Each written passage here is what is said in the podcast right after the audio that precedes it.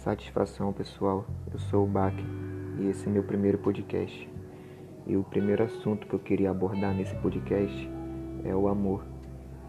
E é inevitável a gente abordar um termo, abordar um assunto cujo nome é amor, sem ressaltar o amor de Deus, que é um amor maior do que o mundo, maior do que os mundos, maior do que o universo ou multiverso, dependendo do que você acredita, tá? Então, queria falar a respeito disso nesse meu primeiro podcast com vocês, porque às vezes a gente se sente sozinho, mesmo sabendo que há um amor maior do que tudo isso, entende?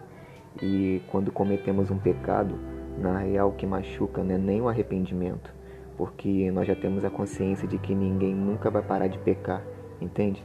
Mas a religião já lavou tanto nosso cérebro, empurrando tanta coisa que o Espírito Santo não tem a ver, que nossa própria consciência faz a gente se sentir um merda, faz a gente se sentir um lixo. Exatamente isso, saca?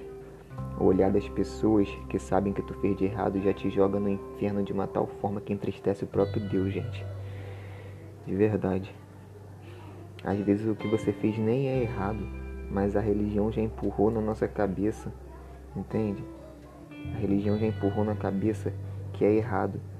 Mas só que, mesmo sendo errado, nada pode te separar do amor de Deus. Entende? Nada, nada pode nos separar do amor de Deus. E isso é incrível. Olha, em Romanos 8, 38 diz assim: Pois eu tenho a certeza de que nada pode nos separar do amor de Deus, nem a morte, nem a vida, nem os anjos, nem outras autoridades ou poderes celestiais, nem o presente, nem o futuro, nem o mundo lá de cima, nem o mundo lá de baixo.